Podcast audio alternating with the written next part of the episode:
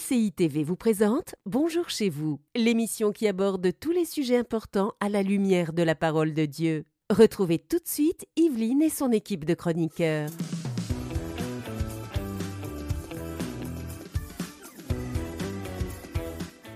Bonjour à tous et bienvenue dans Bonjour chez vous. Aujourd'hui, c'est un vendredi un peu spécial. Vous allez le voir, nous allons parler du prix à payer pour suivre Jésus. Mais ce qu'il y a de spécial, c'est que je suis avec Nadine et Aurélie. Bonjour. il y a plus spécial encore. je voulais vous saluer les filles. C'est un plaisir d'être avec vous aujourd'hui. Oui, pareillement. Le plaisir est partagé. Je vais laisser Nadine avoir le plaisir de nous dire euh, qu'est-ce qu'il y a de spécial aujourd'hui? aujourd'hui. C'est pas un vendredi, c'est mon histoire habituelle. Mhm. Qu'est-ce qu'avons-nous de spécial? Ce qui rend spécial ce vendredi, c'est que nous allons avoir en deuxième partie d'émission Patrick Victor, qui est le directeur de l'organisme Portes Ouvertes, un organisme dont on parle assez régulièrement ici sur Bonjour chez vous par rapport à tout ce qu'ils font pour les chrétiens persécutés. Et là, on va avoir une, rubrique beaucoup plus longue dans laquelle il va nous exposer tout ce que l'organisme fait et les 30 ans qui célèbre de l'index euh, de, mondial de persécution. Tout à fait. Bah oui, c'est une année spéciale pour Portes Ouvertes et euh, on tenait à pouvoir souligner ça avec eux. Merci Nadine. Donc on verra ça en deuxième partie d'émission, mais on va euh, pour l'instant parler de ce prix à payer. Alors forcément, hein, quand on parle de l'organisme Portes Ouvertes, on sait que on a des frères et sœurs dans le monde qui payent le prix plein. Mm-hmm. Il y a différents prix à payer et euh, ça dépend de ce qu'on vit, ça dépend. Mais quoi qu'il en soit, il y a un prix à payer pour suivre Jésus. Mm. Et on va en parler avec toi, euh, Aurélie, dans la pensée du jour.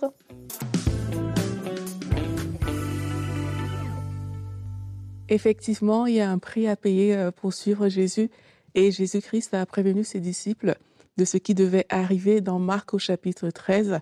Et il a même dit que ce ne sera que le commencement des douleurs lorsqu'on verra ces choses. Mm. Donc dans Marc 13 au verset 9, on peut lire, Prenez garde à vous-même, on vous livrera aux tribunaux et vous serez battus de verges dans les synagogues, vous comparaîtrez devant les gouverneurs et devant des rois à cause de moi pour leur servir de témoignage. Et il dit au verset 11, quand on vous amènera pour vous livrer, ne vous inquiétez pas d'avance de ce que vous aurez à dire.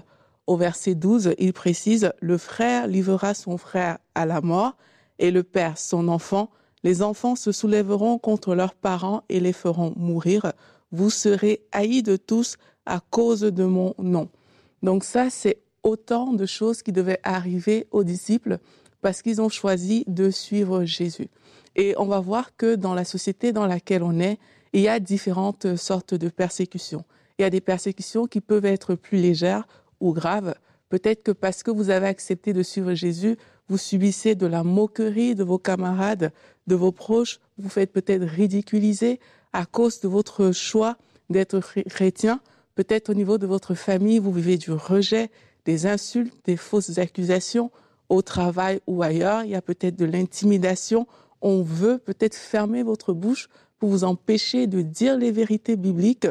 Peut-être même vous, subissez des violences physiques et dans beaucoup de cas, euh, comme on va voir, ben, peut-être la mort parce que vous avez décidé de devenir chrétien. C'est des persécutions par lesquelles on peut passer parce qu'on a accepté de suivre le Seigneur. Jésus l'a dit. On a également un autre, un autre type euh, de prix qu'on peut payer, c'est celui qui est de renoncer à soi-même. Mm. Dans Galates 5 au verset 24, la Bible dit que ceux qui sont à Jésus-Christ ont crucifié leur chair avec ses passions et ses désirs. Dans Luc 9 au verset 23, puis il dit à tous, si quelqu'un veut venir après moi, qu'il renonce à lui-même, qu'il se charge chaque jour de sa croix et qu'il me suive. Ça aussi, ça fait partie du prix à payer. D'un côté, on peut avoir ces différentes persécutions, comme on a vu légère ou grande en fonction de là où on se situe. Mais de l'autre côté, le renoncement est aussi un prix à payer pour suivre le Seigneur Jésus. Et peut-être il va falloir renoncer à vos désirs personnels, vos projets, vos ambitions personnelles. Il va falloir accepter de marcher dans l'amour, de pardonner quand vous n'en avez pas du tout envie. Il va falloir accepter de se relever et d'avancer encore parce que c'est ce que le Seigneur vous demande de faire. Il va falloir obéir quand cela semble dur marcher sur l'eau et y aller en fait parce que vous voulez honorer votre Seigneur. C'est autant de choses par lesquelles en tant que chrétien, on ne doit pas fuir. Il est important de payer ce prix et je vais vous donner quelques raisons pour lesquelles c'est important de le faire. La première, c'est que l'éternité est réelle. Ce n'est pas une blague.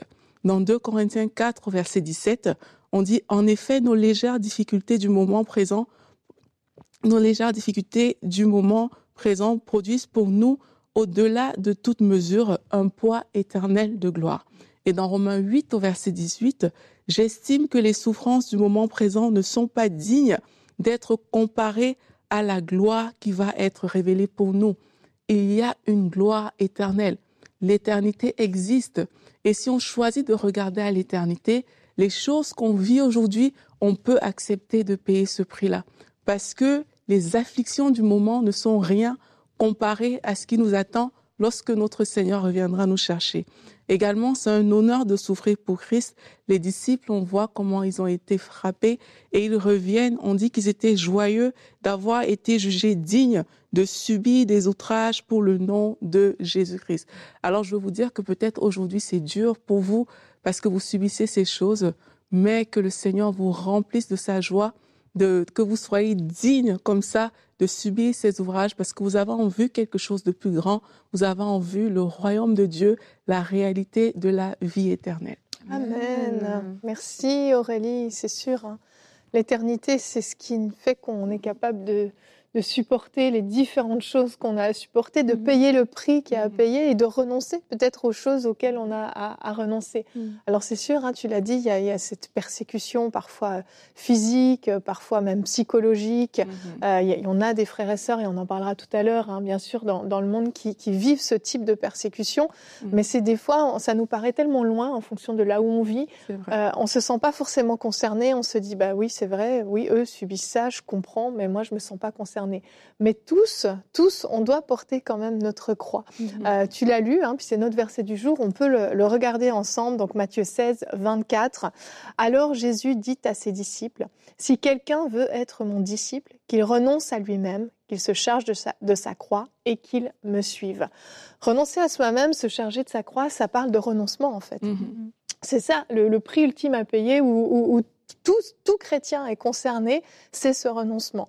Lorsqu'on a décidé de faire de Jésus-Christ le Seigneur, le Sauveur de notre vie, tous, toutes, nous-mêmes sur ce plateau, on a eu des choses pour lesquelles on a dû renoncer. Certaines sont faciles à renoncer, mais d'autres sont extrêmement difficiles. Parfois, ce sont des relations qu'il a fallu couper, parfois des rêves qu'il a fallu abandonner, des passions, des choses que, qu'on avait mis dans, nos vies, mais qui n'étaient pas dans le plan parfait de Dieu. Mhm. Et ça, ça coûte, c'est mhm. certain, mais euh, comme tu le dis, en fait, il y a tellement mieux après que ce renoncement finalement, qui est douloureux pour un temps, mhm. euh, devient en fait une occasion même de réjouissance. Avant même l'éternité, on est capable de s'en réjouir parce qu'on voit ce que Dieu, euh, ce que Dieu voulait faire en fait avec nos vies. Absolument. Et j'ai trop aimé la pensée, la pensée d'Aurélie. Je crois que ça englobe en fait un peu tout au niveau de la persécution. moi, je suis abonnée à justement à l'organisme Portes Ouvertes et quand, quand ils envoient leur, le fil rouge, la, la lettre de nouvelles, tu lis et tu te rends compte qu'il y a tellement voilà, il y a des frères et sœurs qui vivent des choses vraiment fortes. Ils appellent ça la persécution marteau. C'est vraiment des choses, voilà, fortes. Ils vont être mis en prison, quoi que ce soit. Et il y en a d'autres qui ont une persécution, ils appellent ça étau, mhm. qui sont juste des règles comme ça qui sont mises pour, euh, oui, oppresser les personnes, les empêcher de suivre Jésus. Et pour la plupart d'entre nous, on est dans ce, ce, ce, ce, ce cadre-là que soit ça va être des règles gouvernementales et tout ça, ou bien même le manque de liberté au niveau de notre travail, de parler de notre foi, etc. Mais de se dire en fait que chacun de nous, il y a un prix qui est à payer. Et si on en arrive dans la vie chrétienne en pensant que la vie chrétienne, c'est que je vais voyager, je vais être euh, béni, etc., etc., sans se dire qu'il y a un prix, c'est qu'il faut qu'on se pose des questions si on est arrivé à l'étape du renoncement. Parce que comme tu dis, l'étape du renoncement, elle est universelle. Elle est autant pour le chrétien qui est au Yémen, autant pour le chrétien qui est à Montréal. Parce qu'à un moment donné, il y a une séparation entre nous qui avons choisi de suivre Jésus, de vivre dans la lumière et les ténèbres, tout simplement. Et des fois, c'est à plus petite échelle au niveau de notre travail, de notre famille, mais il y a quand même un renoncement. Et il faut se dire que nous-mêmes aussi, on doit s'apprêter à payer ce prix-là, et on s'apprête à le payer, comme Aurélie l'a dit dans sa pensée, lorsqu'on a en regard l'éternité. Mais si on veut, comme on dit, le beurre et l'argent du beurre, c'est là qu'on n'est pas capable de se dire, ben, il y a un prix à payer en fait. Lui, le salut est gratuit, mais s'approcher de Dieu, il y a un coût et en fait, il y a une récompense. Et j'ai aimé ce que tu as dit dans ton intervention, que la récompense, elle est déjà immédiate. Parce qu'il y a une joie, il y a une paix, il y a quelque chose de plus lorsqu'on se, on se rapproche de Dieu, mais de se dire que c'est pas mauvais. Et des fois, même en tant que chrétien, on a du mal à avancer dans notre intimité avec Dieu parce qu'on croit que c'est trop lourd le prix à payer. Et du coup, on reste un peu sur le pas de la porte, entre guillemets, de notre vie chrétienne, mais on peut aller beaucoup plus loin, en fait. Et je crois que l'émission aussi, c'est un encouragement. Oui, on va regarder ce qui est fait sur le terrain avec d'autres personnes qui vivent des choses plus difficiles, mais pour nous tous, c'est un encouragement, que c'est un prix à payer, mais c'est agréable, c'est un prix à payer agréable, je pense. mais je crois aussi que quand on sait qu'il y a ce prix, c'est différent. Mm. Euh, parce que quelquefois, on a l'impression d'être surpris quand les choses arrivent et ça peut te prendre de court. Mais Jésus a prévenu, en fait. Il y a des choses par lesquelles, euh, en tant que chrétien, on va passer par ces choses-là. Maintenant, ben, comment faire pour accepter de payer ce prix quand on voit le cas des disciples ils étaient remplis du Saint-Esprit. Mhm. C'est parce qu'ils étaient remplis du Saint-Esprit que tout à coup, ils ont trouvé digne, en fait, euh, d'être persécutés euh, pour leur Seigneur. Et je crois que ça, c'est des choses qu'on peut négliger, mais c'est tellement important. Soyons remplis du Saint-Esprit. Et aussi, on doit décider de marcher dans l'obéissance. Une personne qui ne marche pas dans l'obéissance, ben, ce sera facile pour cette personne de se détourner de Dieu. Dès l'instant où euh, il y a quelque chose qui va arriver, ben, ce sera ah non merci, tu vas juste rebrousser chemin tranquillement, tu vas t'incliner. Mais si déjà on entraîne nos cœurs à marcher dans l'obéissance, on va voir que quand peut-être des, situations plus grandes vont arriver, ben là on aura déjà euh, un certain bagage avec lequel ben, on pourra avancer. Une autre chose aussi pour nous aider à, faire face à, au, prix à payer. Voilà, au prix à payer, c'est de manifester la foi mm. parce que il y a les expériences, les percées personnelles vont aider face aux persécutions plus grandes. Si tu sais, par exemple, que Dieu t'a déjà sorti euh, d'un accident mineur, on va dire ça comme mm-hmm. ça, mais quand tu vas arriver où la pression sera grande, ben, tu vas dire, mais le Dieu qui m'a sorti de l'accident mineur, il peut me sortir du conflit majeur, par mm. exemple, parce que tu as pris le temps de développer ta foi, de l'entretenir, et devant les situations, tu ne partiras pas de zéro, il y aura déjà quelque chose. Et une autre chose aussi, c'est la conscience de notre position euh, en Christ. Mhm. Plus elle va grandir, cette conscience-là, et plus on va voir que vraiment les choses de la terre sont insignifiantes. Moi, je me rappelle quand je regarde souvent en plein cadre, euh, je vois que... Euh, qui est le, programme de, l'organisme Portes Ouvertes hein, qu'on diffuse sur, euh, sur MCI. Mhm. C'est que parfois, tu vois des gens qui sont persécutés et quand tu leur dis comment est-ce qu'on peut prier pour vous, ils demandent de prier pour leurs agresseurs. Mhm. Ils ne demandent pas de prier pour, eux directement. Moi, c'est des choses parfois qui m'interpellent. Je me dis, waouh, qu'est-ce qu'ils ont compris? En fait, c'est que eux, ils voient des choses plus grandes. Parce qu'ils se disent en fait que si cet agresseur connaissait Jésus, il ne l'aurait pas fait. Donc, ils sont vraiment tournés vers le royaume euh, quand tu le réalises. Et ça, c'est quelque chose qu'ils ont une conscience, en tout cas, de Dieu, de l'éternité, de Jésus. Et je crois qu'on est appelés, nous tous, à développer euh, cette conscience-là. Mm-hmm. Et, euh, et, quand tu parles des disciples, je me dis aussi, pour nous aider aussi à payer ce prix, c'est la force de l'unité, de l'encouragement mutuel.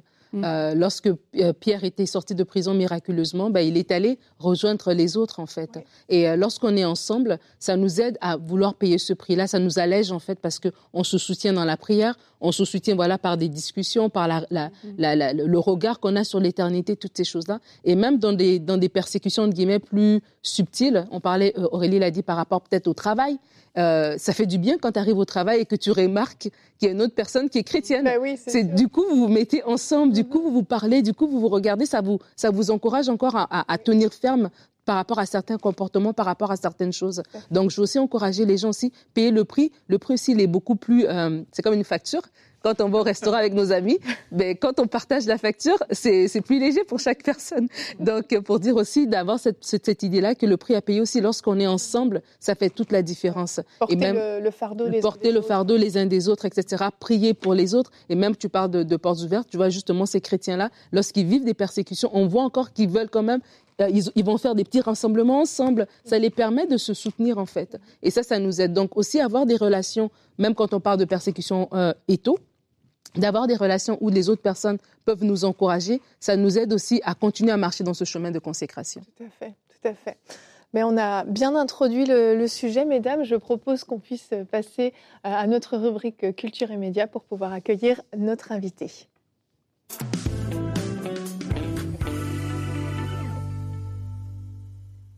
Alors, comme vous le disiez au début de l'émission, nous avons une rubrique spéciale de, un peu plus longue que d'habitude parce qu'on aura avec nous, on a avec nous Patrick Victor, qui est le directeur de l'organisme Portes Ouvertes.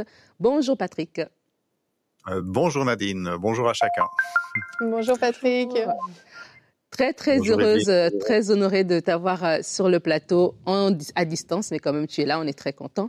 Euh, Aujourd'hui, on va parler de l'organisme Porte Ouverte. On l'a dit au début de l'émission que cet organisme est, existe depuis 1955, si ma mémoire est bonne. Et c'est cette année que vous avez fêté 30 ans de l'index mondial de persécution, c'est ça? Oui, c'est bien ça. Donc, euh, Portes Ouvertes a été fondée en 1955 par euh, Frère André, que beaucoup d'entre vous connaissent.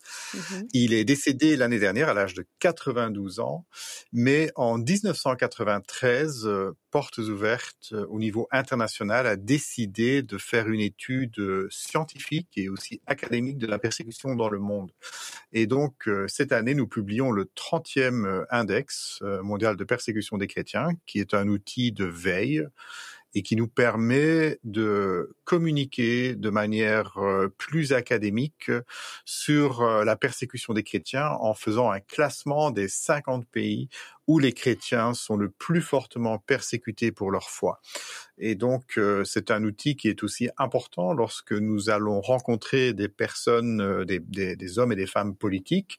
Euh, là, je reviens par exemple du Parlement euh, européen à Bruxelles, où nous avons eu la possibilité de présenter cet index et les résultats euh, difficile de cet index a eu à 80 personnes, euh, la moitié d'entre elles étant des, des, députés européens. Et donc, euh, nous avons euh, une fonction d'information, mais nous avons également un grand travail sur le terrain où nous servons les chrétiens et l'Église persécutés dans plus de 60 pays. OK. Et euh, lorsqu'on parle, on va parler de ce que vous, allez, vous faites sur le terrain parce que Portes Ouvertes, c'est plus que l'index. Mais on connaît beaucoup l'index parce qu'en fait, ça a commencé, si je me rappelle bien, quand je faisais un petit peu, euh, je me renseignais un peu par rapport à la préparation de cette rubrique, c'est que l'index avait commencé de façon plus ou moins informelle. C'était vraiment plus un outil interne. Et aujourd'hui, c'est devenu quelque chose de public et que ça nous donne en fait un, un regard sur l'évolution de la persécution aussi parce que on pourrait peut-être pas le savoir de premiers abords, mais lorsqu'on regarde l'index au fil des années, on se rend compte qu'il y a une évolution aussi de la persécution des chrétiens. Oui, euh, effectivement, Nadine. Donc, euh, lorsqu'on on fait le recul sur ces 30 dernières années, on voit des, des tendances importantes euh, se dégager. Et mmh. donc, euh, d'année en année, ce, lorsqu'on voit les, les, chiffres de cet index, eh bien, ces tendances se confirment. Et euh, une toute première tendance, euh, c'est euh, l'augmentation de la persécution. Donc, depuis 2014, la persécution a augmenté de plus de 22% et donc c'est énorme. On voit aussi l'augmentation, la croissance, je dirais la mondialisation du djihadisme qui frappe durement euh, l'Afrique subsaharienne. Euh, là, vous voyez une carte. Voilà, ça c'est la carte de l'index 2023. Et euh, dans les couleurs rouges et orange, ce sont les persécutions. C'est la persécution extrême et la persécution forte, très forte en orange.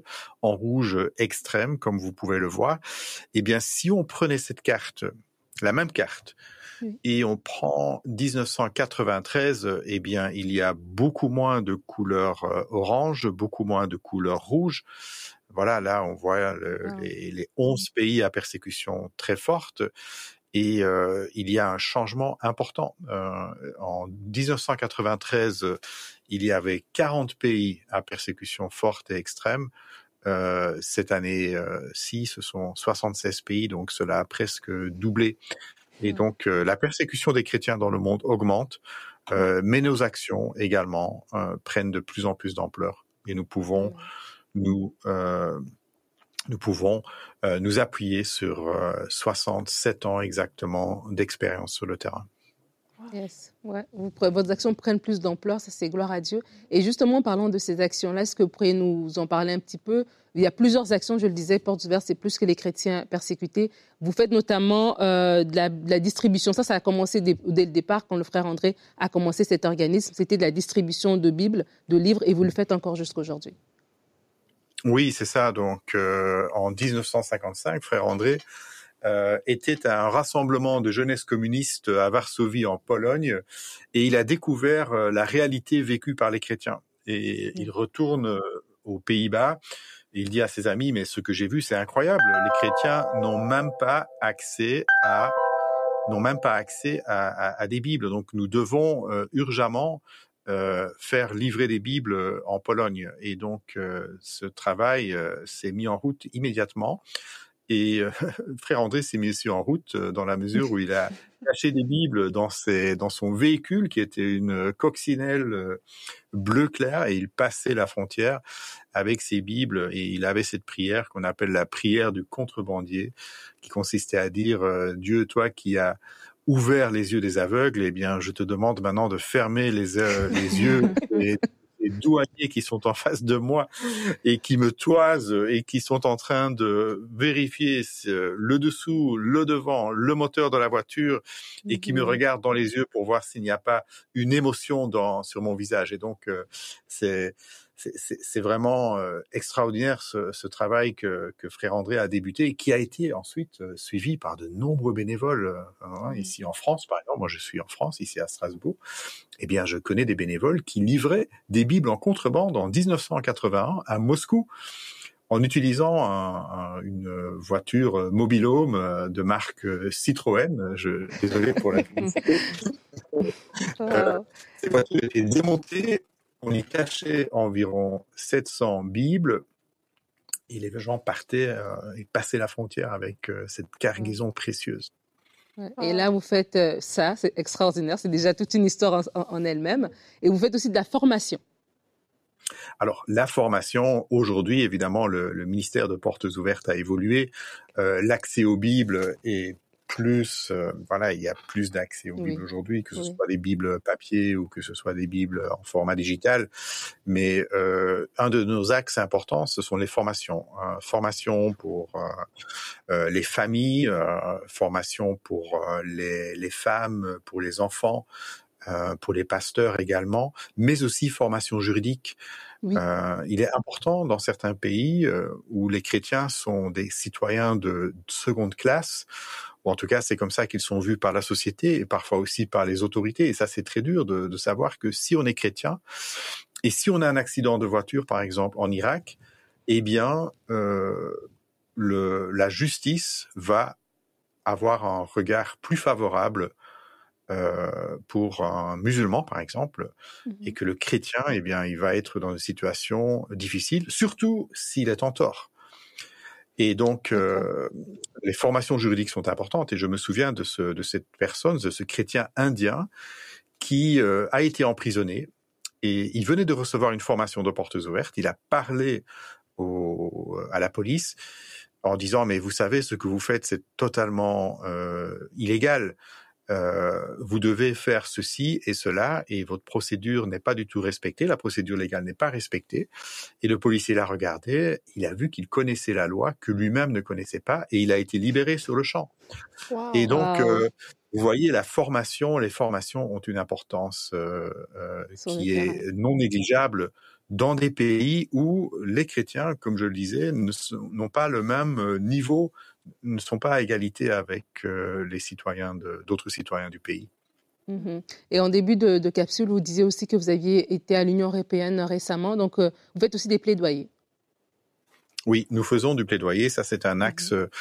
euh, de, de, de, mission, de travail qui est très important parce que nous voulons alerter euh, le monde politique en France, mais aussi dans les institutions européennes et mondiales, nous avons des activités euh, à New York, nous avons des activités à Genève, dans les grandes capitales européennes, mais aussi d'Amérique du Nord. Et donc cela nous permet de parler de, de, de la souffrance que 360 millions de chrétiens vivent aujourd'hui. Et euh, c'est une souffrance qui est euh, continuelle. Euh, là, je reviens d'un voyage au Moyen-Orient et euh, les, personnes qui se sont converties euh, ces dix dernières années ne peuvent pas aller à l'église. C'est illégal de changer de religion. Et donc, nous sommes face à une problématique qui est spirituelle, nous le savons, mais qui est aussi un problème de droit à la pensée, à la conscience, à la liberté de religion. Et nous, à Portes Ouvertes, nous pensons que lorsque la liberté de religion est systématiquement violée dans un pays, eh bien, ce sont d'autres libertés qui sont également euh, violées. Et donc, euh, c'est important de pouvoir euh, communiquer sur ce sujet. Et vous savez, le grand avantage de faire du plaidoyer, c'est que nous, nous, nous nous avons des relations avec ces personnes. Et mmh lorsque c'est nécessaire, nous pouvons les activer, par exemple pour la libération de prisonniers. Et donc, c'est quelque chose qui nous permet de d'avoir un suivi. Et euh, moi, je voudrais vraiment remercier les hommes et les femmes politiques qui, de tous bords d'ailleurs, parce que Portes Ouvertes n'est pas une organisation politique, nous sommes totalement apolitiques, mais il y a des hommes et des femmes de très bonne volonté qui veulent euh, agir pour aider euh, l'Église qui souffre dans le monde aujourd'hui. Et euh, un, autre élément aussi euh, d'action que vous faites sur le terrain que moi j'ai découvert justement en préparant cette rubrique, c'est que vous avez vous aidez aussi au développement socio-économique des personnes. Oui, nous, nous, nous, sommes actifs depuis de nombreuses années, depuis presque toujours, à aider les personnes, les chrétiens, euh, qui le veulent euh, et qui ont des besoins euh, économiques et financiers simplement pour nourrir leur famille, nourrir leurs enfants, eh bien nous faisons des prêts.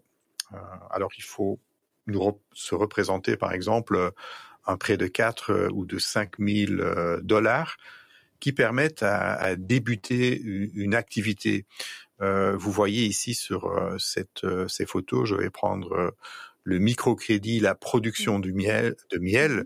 Euh, voilà, ça c'était lors d'un voyage euh, en Asie centrale et c'est le miel de Dimitri. Euh, et dans son pays, Dimitri est un converti sorti de prison à la fin des années 90 et il ne savait pas quoi faire. Et, et donc nous l'avons rencontré. Il voulait avoir un, travail dans l'apiculture et aujourd'hui, eh bien, il forme d'autres jeunes à l'apiculture et euh, tout le monde dans sa région veut acheter le miel de Dimitri parce qu'il est d'une qualité. il y a l'option sur le miel de Dimitri. Il a une valeur importante dans ces collines, euh, ou en tout cas dans ces euh, montagnes d'Asie centrale, dans ce pays que je ne peux pas dévoiler. Mais c'est vraiment un mmh. très très beau ministère et on voit les fruits du travail. Et je voudrais d'ailleurs remercier toutes les personnes qui soutiennent la mission de Portes Ouvertes mmh, parce que c'est grâce à vous, c'est grâce à votre soutien, c'est grâce à vos prières que nous pouvons faire ce travail. Merci énormément, Patrick Victor, d'avoir pris le temps de venir nous parler. Vous êtes un homme très occupé, faites un travail extraordinaire, vous et toute l'équipe, parce que c'est des milliers, milliers de, bénévoles et c'est une grande équipe. Et pour tout ce que vous avez, vous avez pu nous partager, je crois que beaucoup ont découvert Portes ouvertes sous un autre angle de, des actions que vous faites sur le terrain. En tout cas, merci énormément.